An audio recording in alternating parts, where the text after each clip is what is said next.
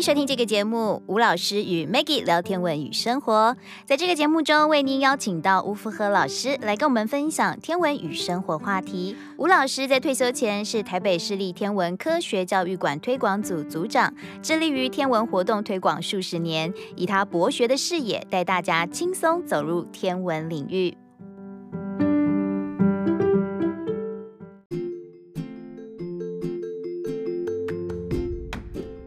接下来在节目当中为大家邀请到的是吴福和老师哦，要来继续跟我们聊一聊哎，跟天文有关的话题。因为呢，在二零二零年四月份呢、啊，也就是哈勃太空望远镜呢升上我们地球上空，刚好满三十周年哦。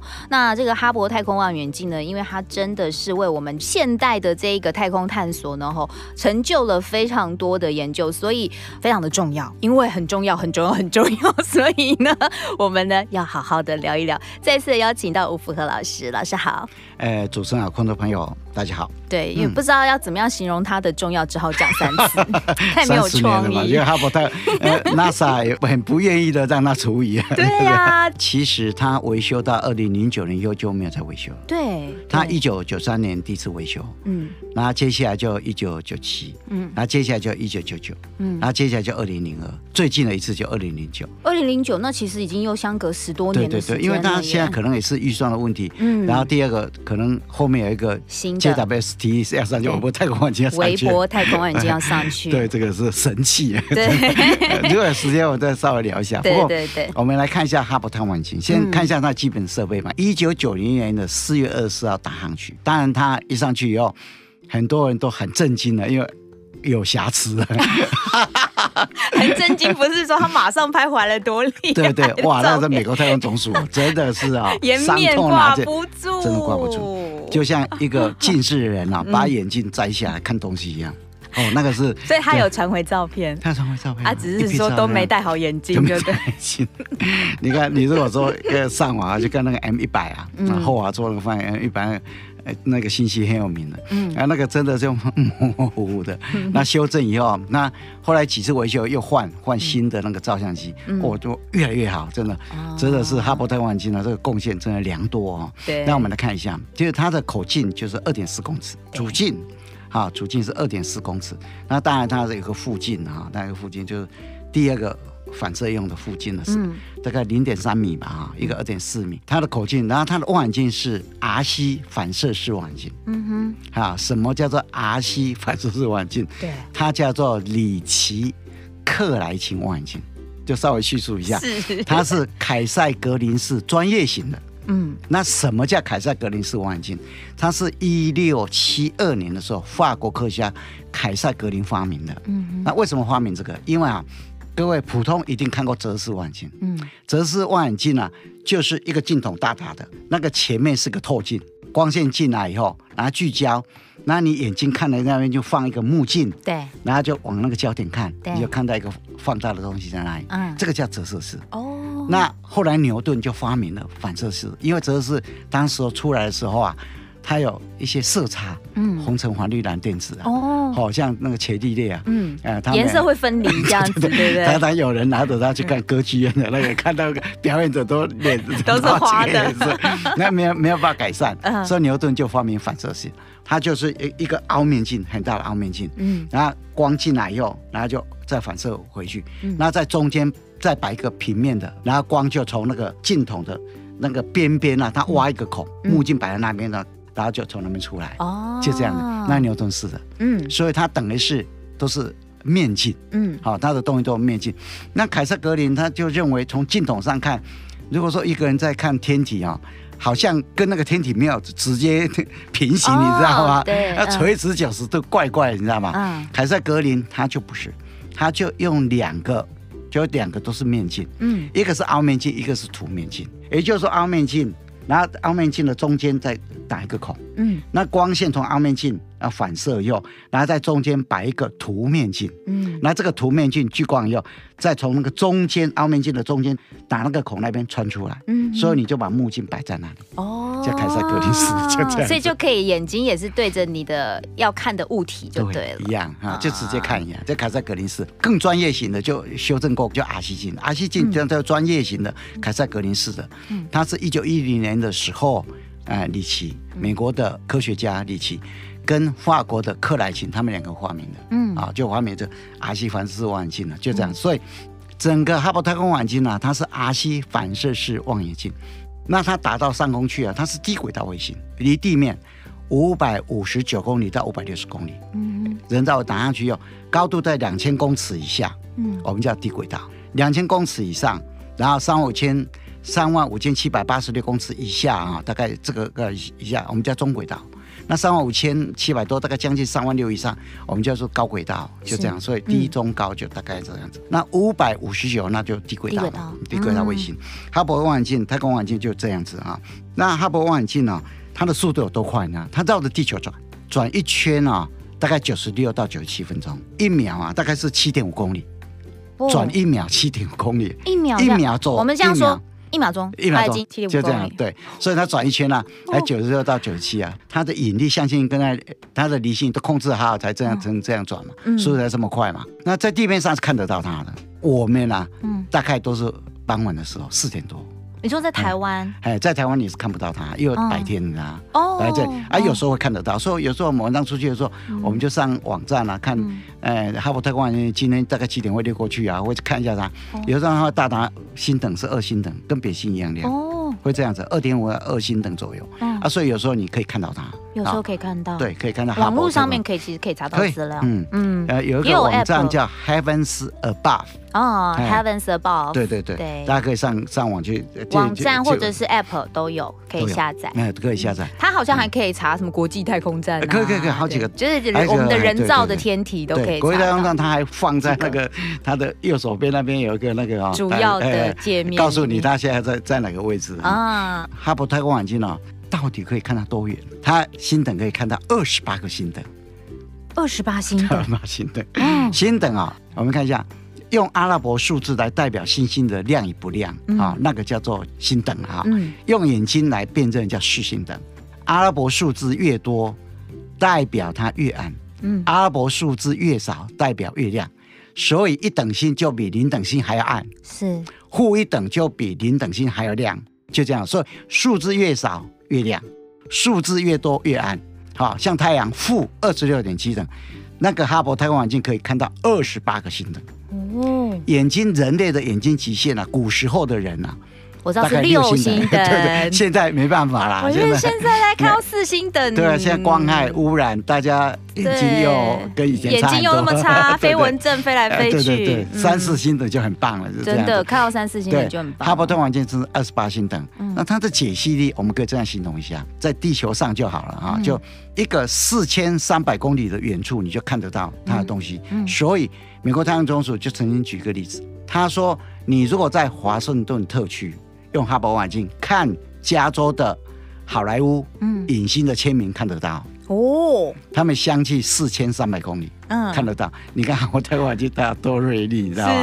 那里面有很多设备，最主要的六项设备啊，就一个非常精确的一个光度计，嗯，那里面还有。”一组啊，可以定天体位置的。哦，对对，我刚刚正想问说，那他怎么知道他要拍哪里？他不能乱拍啊。我当然了，还有两个照相机，第几代机一直在换，那五次里面就换了好几个。呃，因为相机的技术也在进步啊，所以有新的就拿上去换。对对对，还有两个是呃，就光谱仪啊，两个光谱仪。所以最早其实不是只有这些，那不是只有这些，主要的对最主要的啊，所以它的基本的一些设备啊，大概就这个样子。那我们来看一下。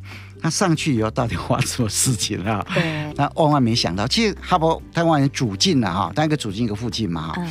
那主镜当时候整个它所有的仪器啊，本来都是要求它的误差都要两百万分之一以下。结果哈勃望远镜那个主镜上去以后，发现拍回来像近视眼一样嘛，对发现原来它的主镜在磨的时候磨得太平了。它的主镜如果是正确的话。它整个是二点四米而已，对不对？对。它如果把它扩充成像地球一样大小的那个范围这么大，它的起伏程度不能超过十五公分。它当时在在磨的时候啊，磨得太平了，边缘磨得太平了，嗯，所以就使得朦朦胧胧，差多少你知道？差二点二微米。微米是？对，一微米是十的负六次方米。一个微米，好，奈米是十的负九次方米，嗯，毫米是十的负三次方米嘛，对不对？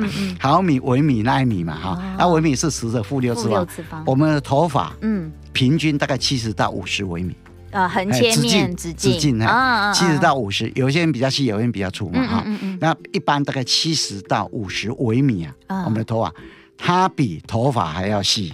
就是那个误差比头发还要还要细，结果那个误差还细，就二点二微米。那等于我们头发的大概十分之一不到哎。对啊，二十分之一吧，非常小的一个小误差。嗯啊，后来就不得已嘛，不得因为。那时候，美国太空总署受到很大的那个关注，被骂的要死，花了这多多久就变成这样子。哦，那时候美国太空总署这也抬不起头啊，就开始忙活了一堆人了。结果他们就在一九九三年的时候，终于在十二月的时候，终于就奋进号太空说，其实啊，当时哈勃太空望远镜他们准备做这种大型轨道望远镜的时候，后来就陆续有四把大型轨道望远镜，微博是不算了哈，就。哎，现在在太空中的啊，一九九零年哈勃太空望远镜上去，到了一九九一年的时候，我们叫康普顿伽马射线望远镜上去，也是大型轨道望远镜上去了。嗯、康普顿是一个非常有名的一个物理学家，美国嘛，嗯、他得过诺贝尔奖哈，叫所谓康普顿效应啊。嗯、然后后来到了一九九九，钱卓拉 X 射线望远镜就上去了。那钱卓拉就大家很熟悉的啊，白矮星的质量不能超过一点四四。它如果超过一点四四以后，它就中心点就开始崩塌了，要变成会变成中子星嘛，前左到极限嘛，就那一个人了，就那一个，那都要诺贝尔奖嘛，所以他就望远镜就上去。那上去这一把还在运作，康普顿伽马射线望远镜已经在两千年的时候已经除役了。嗯，好，那最后一把二零零三年的就史匹哲太空望远镜。哦，啊，史匹哲太空望远镜是在今年一月的时候人为的把它关掉。嗯，啊，所以现在还有两把，一把就哈勃太空望远镜，一个就钱卓拉。X 射线望远镜还在太阳大型轨道望远镜就这样子，那、哦、那当时候啊，他们就开始上脑筋，后来就经过很长时间的研究，一九九三年十二月终于成型，用奋进号太空梭嗯。上去。嗯、那刚刚有讲说，哈勃太空望远镜大型轨道望远镜上去的时候，他们有两个要求，嗯，第一个大型轨道望远镜上去，因为要花很多钱，非常非常多的钱，所以一定要能够维修，而且每次维修的时候要把它拿到一个。太空站里面去维修，再放回去，所以他们有要有一个载具可以来回的，嗯，嗯，所以才产生太空梭。所以当时他有两个要求，所以哈勃太空望远镜本来他们的维修是要一个机械手臂把它抓到太空梭里面维修完再放回去，放回去。那、嗯、现在觉得太太麻烦了，了。直接上，因为直接太空人在上面维修，其实有一趟危险性。他要先出来，对，在太空上太空上漫步，对，你看那个温度啊，还有一些。要同步啊！我看过那个山卓布拉克演的那个《地心引力》的话，就会觉得就可以理解这种感觉。对 对，呃，那是很困难的，所以他们当时也没想到说太空人就上去维修，人命重要嘛。嗯，所以要把它拉下来，啊，维修完再放回去。他们的设计是这样子。对。那后来一九九三年十二月的时候，奋进啊就派人上去嘛，修了十天嘛。那修了十天以后，其实他换了很多东西的哈。那电脑程式也改了哈，最主要是换两种东西。嗯，第一种就刚刚我们主持人讲那个行星照相器，嗯、第二代行星照相机更精确的就上去了。那第二个就是放一个光轴太空望远镜光轴的补偿矫正。光学系统，嗯，把它换了，就是镜片没办法换了，没有办法换，所以只是说矫正矫正它，去矫正，最主要是换这两个东西，帮他戴个隐形眼镜的感觉吗？对，像 让他戴眼镜一样？不是，然后就当然里面一定应该是很多很多技术上的问题的啊，然后就后来就在一月十三号，我记得是一九九四年一月十三号拍回一票的照片嘛，我记得美国太空总署公布了 M 一百。梅西有编号第一百，清楚的，呃，非常清楚。哇，那时候的所有人呢，那个大石头啊，就放下来，你知道吗？啊，那时候就成功嘛，哈，那成功以后，大家就哇，非常的满意啊，嗯，那哈勃望远镜就正常的在上面啊运行了，然后就做了很多的贡献了啊。嗯、那我们就几则比较重要的贡献来跟各位分享，嗯、比较常常在报道的啊，我都因为以前看了就忘了嘛，对。稍微帮你稍微整理一下，整理了几项。第一个，哈勃太空望远镜很重要的就是它重新把照护变星的距离重测。嗯那这个有什么重要性？这有什么重要性呢？什么叫照护变星呢？糟糕，这讨厌又可以讲一集了。对，这个不行，这个我讲下去，讲下去以后就没完没了。好，简简单讲，什么叫照护变星？对，照护变星啊，为什么叫照护？因为它是仙王座的照护一，一颗星星。仙王座有一颗星，中文名字叫照护一。对，照护是中国春秋的时候一个马车夫，他是周穆公的一个马车夫啊，因为优秀，中国就把他送上去了。嗯，那其中他五颗照护一二三四五，照护一啊，后来有一年。啊，一七八二年有一个天文学家叫古德利克，英国的，他又聋又哑，不会讲话哦。他先天因为感冒，嗯，结果就变成这样子。但是他很喜欢天文，二十二岁就过世了，很可惜。结果他发现这颗星星亮度会改变，嗯，后来就把它叫照护变星。那为什么会这么迷？为什么要测它？因为科学家发现这种照护变星根本就是量天空星体的一个标准主观。为什么？因为它有两种特性。因为照护变星只要它的变光周期。越长它越亮，第一个特性。第二个特性就照护变星，如果变光周期做一样，它的亮度就一样。所以如果有一个比较近的一个天体里面有照护变星，然、啊、后我们量得出来，因为近量得出来嘛，嗯，它的变光周期如果是十天，那我们就找一个很远的测不太准的一个天体里面一个照护变星，它变光周期十天，嗯，那。这里近的量得出来，那边一定亮度一样。啊，远嘛，它一定比较暗嘛，你就从明暗之间就知道它距离大概多远。哦，就这，就这两颗星星的距离。对对，就知道就可以知道，用它们两个来知道说，原来那个很远那个朦朦胧胧测不准嘛。嗯。但是就用照护变星，哦，亮度来改变，因为现在有光度计啊，有什么仪器都可以测啊。那照护变星啊，它重新测量它距离以后，它是要测什么？它是要测哈勃常数。嗯哼，因为哈勃曾经发明一个非常有名的公式，叫做哈勃定律。退行速度等于距离乘上哈勃常数。退行速度你可以量啊，哎，用光谱来量退行速度。那如果你的哈勃常数能够量得很准，距离就知道。哦，所以宇宙的膨胀，嗯啊，天体的呃整个宇宙的远近，对，都可以测得出来。所以宇宙的边缘，对，所以第二个我们要讲的，嗯，哈勃太空望远镜的第二个非常重要的贡献，它测出宇宙的边缘。对，它的光最边缘的光走到地球要走一百三十七亿年。后来二零零九年的时候啊，嗯，有探测器上去了嘛，哈、嗯，普兰克卫星打上去，结果他认为哈勃太空望远镜测的数字啊，跟他测的不一样。嗯哼，一百三一百三十七点九八正负零点三七。所以将近一百三十八亿，一百一百三十八亿年，嗯，好，这是修正过的啊。嗯、那哈勃测出来是一百三十七亿年，嗯，这第二个它的重要贡献。那第三个哈勃太空望远镜呢，重要的贡献呢，就是在六十年代，嗯，大家认为星系啊中间一定有什么东西才会把整个星系整合起来，一定有一个非常强大的力量，它把整个整合起来，嗯，大家就认为应该是黑洞。一九六零年的时候，嗯、黑洞在星系的核心呢、啊，只是一个理论而已。假说。对，嗯、到了一九七年，尤其到一九八零年，就挑了几个候选者。哎，真的哦，理论哦跟实际哦验证出来，人家正确。所以一九八零年就出现了好几个候选者，说这个星系中心就黑洞，这个星系中心就黑候选者。嗯。后来哈勃望远镜把这个解决掉。嗯。所以星系几乎它的中心点有黑洞啊，嗯、哈勃太空望远镜就把它印证出来。嗯。就这样子，那当然了、哦。接下来我们来看一下哈勃太空望远镜呢，很凑巧，一九九四年，嗯。啊，因为上去以后大概隔四年嘛，嗯、那时候刚修好，近视也修好，刚好碰到彗星撞木星，撞木星。哦，他拍了一系列非常精彩的照片，哦，哎，有一些重大的贡献，而且冥王星啊，嗯、现在叫做矮行星嘛，嗯，它有五颗卫星，第一颗一九七八年六月二十二号克里斯汀发现了，嗯，接下来四颗全部他发现了，哦。哈勃太空望远镜，当时候啊，本来就是大家要替冥王星定位了，那到底是，呃，类木星还是类地行星呢、啊？结果就请那个哈勃太空望远镜对它做观测啊，结果拍到了四颗卫星，是就这样。当然，哈勃太空望远镜对，呃，太阳系的一些外围的天体、细神星啊，什么比较小的、比较远的一些点，也做了很多研究。嗯、不过各位啊，常常看到很多精彩的照片呢、啊。嗯、其实哈勃太空望远镜呢，对深太空有很重大的贡献。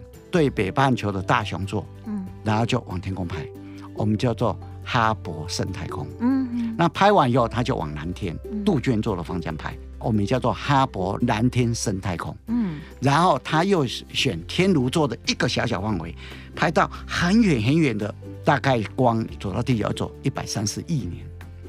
我们叫做哈勃超深空。嗯，然后他们又选天炉座，嗯，更远的范围，光到达地球大概要走将近啊一百三十二亿年。哇，那几乎都到边缘了。都到边缘。好，我们本来也就在宇宙蛮边缘的地方，对不对？对对对，嗯，哎，那个叫做哈勃极深空，哦，极啊，极地的极，嗯、所以哈勃啊，对天空中好几个地区啊，拍的很深入、很深入的照片。你看到很多很精美的照片啊，我们把它分成四个区，嗯，一个叫做哈勃生态空，在北半球的。嗯哈勃蓝天生生态空，嗯、哈勃超深空，嗯、还有哈勃极深空，就是啊，是当然哈勃还有其他的贡献啊。嗯、我大概抓几个哈，跟各位稍微分享一下。嗯、像一些天文学家、科学家就用哈勃的照片啊，一些资料，然后画出三维图的那个暗物质啊哈。嗯、然后呃，哈勃太空湾就发现了。哎，有一些星系，它的膨胀速率啊，跟我们原来理论的不一样，因为它可能里面有说暗能量啊，哦、这些都有一些重的暗物质、暗能量，对这些都有很重大的贡献哈。美国太空总署认为，它目前状况还不错，嗯、所以准备在到二零三零年到二零三四年才给它除一些。可是他们没有再上去维修了吗？但是。还能用啊？预算很贵耶，真的。那个花了这么多钱，目前看起来状态还可以继续使用。因为很多都没有办法跟它比拟嘛，就这样子。嗯、那也不用紧张啊，因为明年就一把很大的望远镜上去了。对对。一把望远镜就韦伯太空望远镜了。对。它是以美国太空总署第二任局长韦伯他命名的韦伯太空望远镜了。它这个望远镜啊，本来二零零七年就要发射了。对啊。但是啊，因为技术上的问题，真的太难了。嗯。它的口径六点五米，口径六点五米，对，然后预算一直膨胀，本来只要花五亿，嗯、他们这个五亿就把它解决掉了，嗯，花到现在已经花了九十六点六亿了。哦你上次有讲哈勃是六十亿嘛？到目前为止是六十亿嘛？差不多六十亿啊！这一支还没上去，已经花了，经过九十六点六亿，已经九十七亿了。然后他们准备是在明年二零二一年的三月三十号上去。它的望远镜是特殊望远镜啊，我们中文名字把它叫做三反射镜消向散的一个系统，就这样。它中间再放一个。哎，一个面镜，凹面镜，它本来有两个，中间就插一个，那是特殊。它本身在一九七二年，它所发展出来一个望远镜，是啊。那 JWST 啊，哈，我们叫做韦伯太空望远镜啊。美国太空希望它能顺利了，不过讲真的，人算不如天算了。这个当然那那为什么我讲这句话？因为大家万万没想到，今年年初 COVID-19 啊，对，他们现在啊设在惠普金斯大学的那个总部啊，嗯，他是负责地面控制跟协调的工作，现在都停摆。现在都暂停，对对，那因为疫情的关系，是没办法，科学家保命也很重要。我这个还要保命，对对，这个影响太深远了。因为微博太空望远镜打上去以后，那个解析力啊，对，真的是超强。有没有办法比拟一下？因为解析度有比哈勃这样算起来的话是大概一千到一万倍。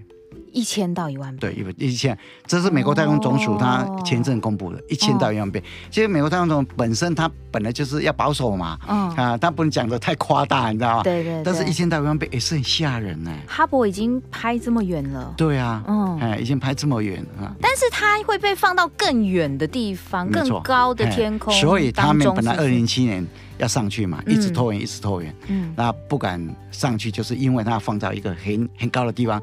可能没有办法维修，那放到离地面大概一百五十万公里的地方，那一个点叫做拉格朗日第二点，是。啊，因为所以它会停在那里，就停在那里，它会随着地球运转，因为那个点有五个点。当时候瑞士天文学家叫欧拉，嗯。啊，各位如果有去看《关键少数》的话，当时候他们在解决一个轨道问题的时候，凯瑟琳强森就说。古老的数学可能算得出来，他就找欧拉，对，啊，那就那个人，那那个人啊，他曾经算过啊，他算过一个天体绕着一个天体在转的时候，其中有一个天体很小，一个天体很大，在运转的时候，微分方程式解出来有三个解啊，有个三个正常解啊，就是地球的两侧，有一个平衡的两侧，然后再以太阳为中心。地球跟这个轨道的另外一侧，嗯，这三个点啊，你东西摆在那是不会动的。动的。结果啊，拉格朗日啊，嗯，发现还有两个特殊节，对，所以它有五个节，嗯，也就地球前面轨道前面的六十度的地方，嗯，后面六十度的地方，一共有五个点，你把东西摆在那里，都不会动，会是跟着我们一起跑就对了。对，所以我们就把它叫做拉格朗日五个点，就这样子。嗯，各位如果还熟悉的话，不是前阵子中国大陆不是送了一个探测器，哎上去嘛，对不对哈？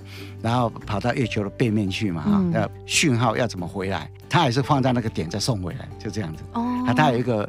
那以后拉格朗日点会很挤耶，大家都想要放东西。现在不会。现在地球的轨道上也是很挤啊，上空也是很挤啊。真的，我们的 这太空垃圾的年代了。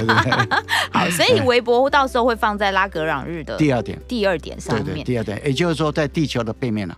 哎，如果你右手是地球，嗯，左边太阳，然后它是在。就是右手边外面，外面那边，嗯嗯，那一点，就离地球大概一百五十万公里地方。哦，所以这个要维修的话，真的是 很困难，太困难，所以它必须要在地面确认它是一个万无一失的设备之后，才能打上去。对，所以是盐吧。原原因其中一个原因应该是这样子。好啦，那无论如何，希望这个微博可以就是顺利的上空，上升空，明年运作这样子。啊，千万不要有 有近视的。对对对。好，那我们利用这些时间跟大家来分享哈勃太空望远镜升空三十周年啦。好，那当然就是说，哎，很多哈勃太空望远镜所拍摄回来的一些照片，现在其实 NASA 他们也是 open source，让大家可以上网去看，甚至你还可以 download 那个。的照片它是有开放的哦，所以也可以就是上 NASA 的网站去看。他们本来也是要庆祝活动啊，也是因为疫情 的关系没有办法了。然后就是网页当中让大家稍微看一看这样子。好，我们呢很开心邀请到吴福的老师来跟我们做分享哦，谢谢吴老师的分享，谢谢。